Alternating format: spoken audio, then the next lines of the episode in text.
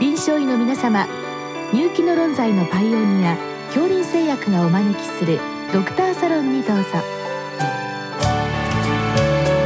今日はお客様に東京医科歯科大学耳鼻咽喉科教授堤武さんをお招きしております。サロンドクターは順天堂大学教授池田志学さんです。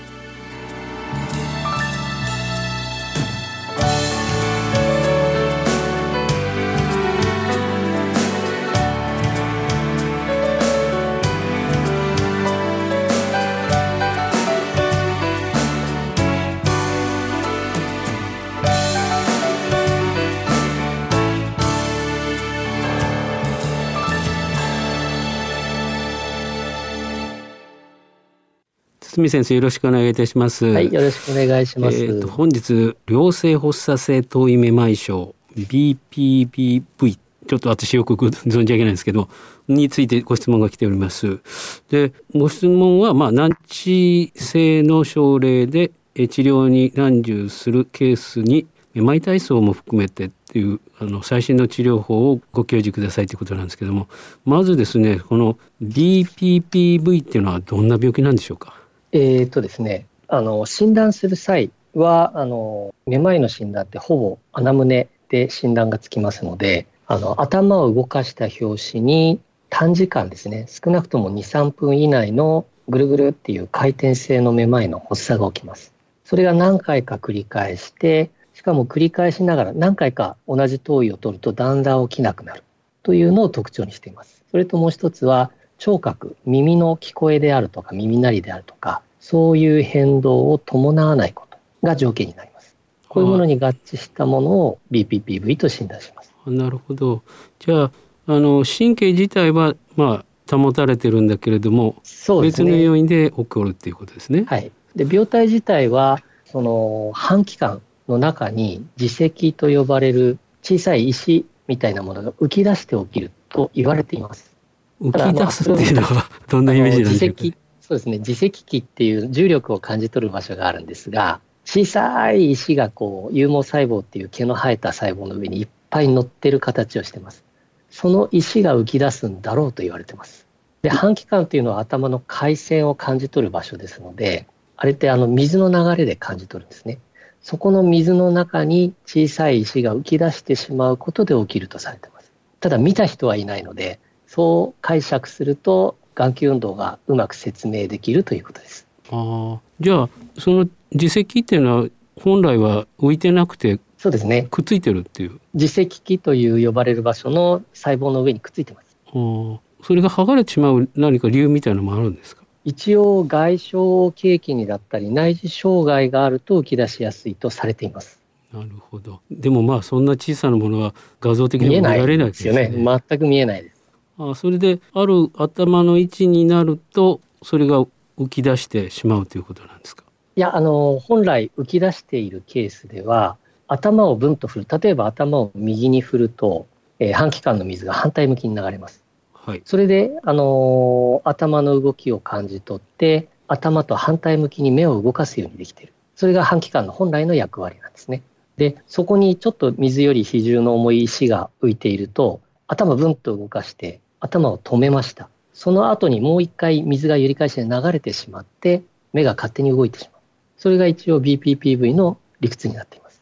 それは浮いてるタイプですね。それともう一つは、その半気管のクプラと呼ばれる水の流れを感じ取るところに石がくっついてしまうケースもあるとされていて、その場合は頭をこう傾けると石の重みでそのクプラが変異してしまって、それが水が流れているんだよという刺激と同じものが入ってしまって目が勝手に動いてしまう。でまあ、目が勝手に動くことでめまいがするということですよね。あなるほどじゃあ普段とは異常な目の回転をするからあめまいだっていうふうに感じてしまうそうですね景色が動いているように見えてしまう。あそれがその器官の中の水の流れあるいはその浮いた石によって変わってきているということですね。そうですねはいあなるほど。まあそういう意味ではだから頭位が変わった時だけ出る感じだということですね。そうです。そしてまあ多分患者さんはもうめまいするからちょっとじっとしてその流れあるいは石の影響がなくなるとまた治ってしまうまあ止まります。はい。あじゃあそれで診断はつくということなんですね。そうですね。はい。でもじゃあどの器官部位がやられてるのかっていうのはどうやって診断するんでしょうか？えっ、とですね、その半期間左右に3つずつありますので、それをこう、まあ、立体的に理解して、えー、頭をどっち向きに振ったら水がどう流れる。そうすると石があった場合にどういうふうに目が動くかっていうのは、もうあの理屈上説明ができますので、それを頭の中に入れて実際に頭を動かすんですね。ですから診療所行くと頭をブンと振られます。で、こっちの向きに振ったらこっち向きのめまいが起きたからじゃあこの半期間だねっていう診断の仕方をします。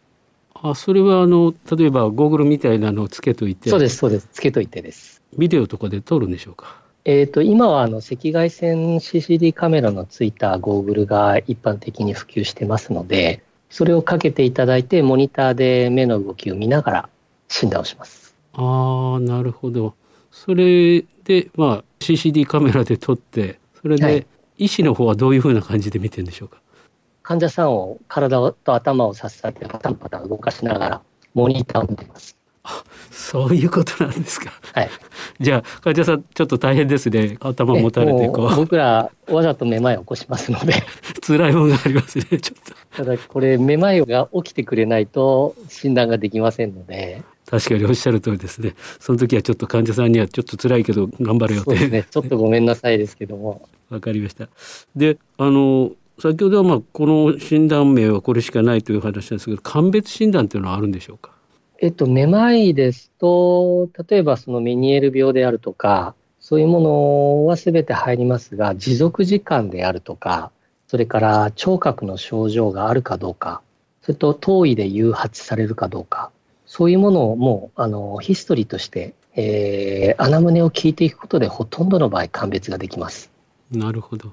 じゃあまあ、あのそういったあの状態聴取だけでも大体いける大体わかりますね。ただその面倒なのは他の例えばメニエール病の患者さんに二次性に BPPV がよく起きるんですね。ああ、なるほど。内耳障害の後遺症としてよく起きますので。じゃあ混ざってしまうということなんです両方持ってる方っていうのはものすごく多いです。その時はじゃあもうあの非常に細かく穴胸を取るしかないんですね。そうですね。あとはそのその時の症状がどちらがメインかで治療法が変わってきます。ああ、わかりました。そこでまあ診断がついてですね、まあ大体期間の部位も分かったということになりますと、この治療なんですけれども、薬物療法っていうのはないんでしょうか？えっ、と一応薬で根本的に治す方法はないとされてます。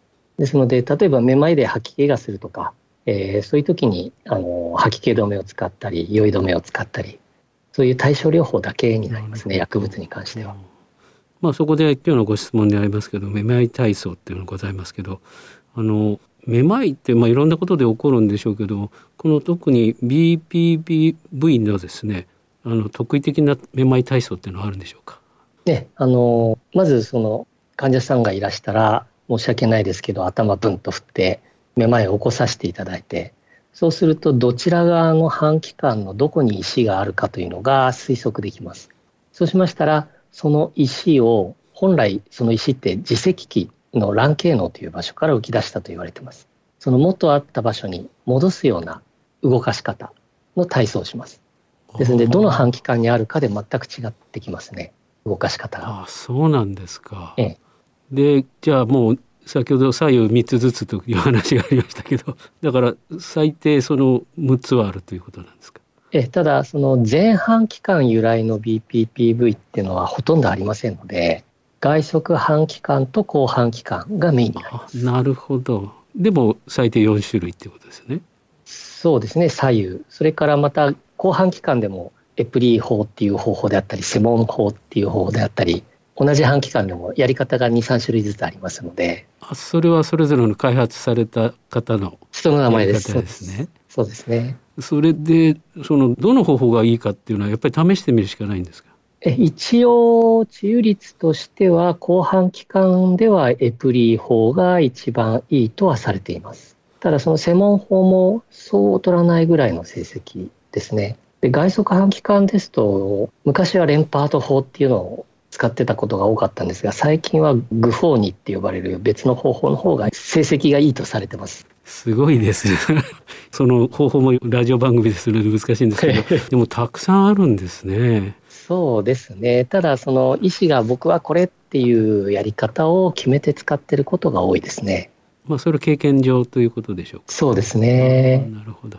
あの、まあ、患者さんが多分クリニックで診断を受けてそれで大学病院に来た時はもうあの 症状ないですよね。そうですね。ですからこうまた人はほぼない。またもう一回こうぐんぐんやるわけなんですけど。やってももう出なくなってるケースも多いですし、そうですか大体朝方ですので出やすいのが。ああなるほど。じゃあそういう意味では何かあのクリニックの先生がこうデータを取ってですね。大学の方にまあ何かデジタル化して送るとかそういうことは最近されてるんでしょうか？えっと、現時点ではないんですけれども、結局、赤外線の CCD の装置って結構値段が張りますので、で、今ちょっと安価で、しかもサーバーに飛ばせるようなものを開発は進めてます。まだちょっと商品化できていないんですけれども。それは、あの、何かビデオみたいなのを撮って、そうですね、眼球の CCD カメラでの映像をそのまま上げるとちょっと個人情報にあの交際問理が引っかかりますので、数値化した上でアップするような形を想定してます。そうすると、まあ、クリニックからそれが手に入れば、先生方のそうですね、その時要は発作のある時のデータが見れれば、えー、僕らとしてもありがたいですね。それであの患者さんもまたブンブン首を振られるってこともないわけです。まあ一応やらせてもらうかもしれないですけど でもちょっとめまいる方はきついかなと思って私想像してたんですけど大体めまいで受診するとめまいを起こされますので診療所でも病院でも。まあそうですね。じゃないと診断つかないですので、えー、はい。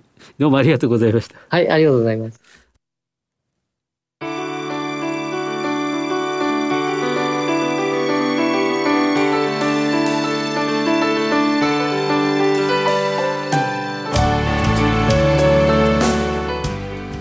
お客様は東京医科歯科大学耳鼻咽喉科教授堤武さん。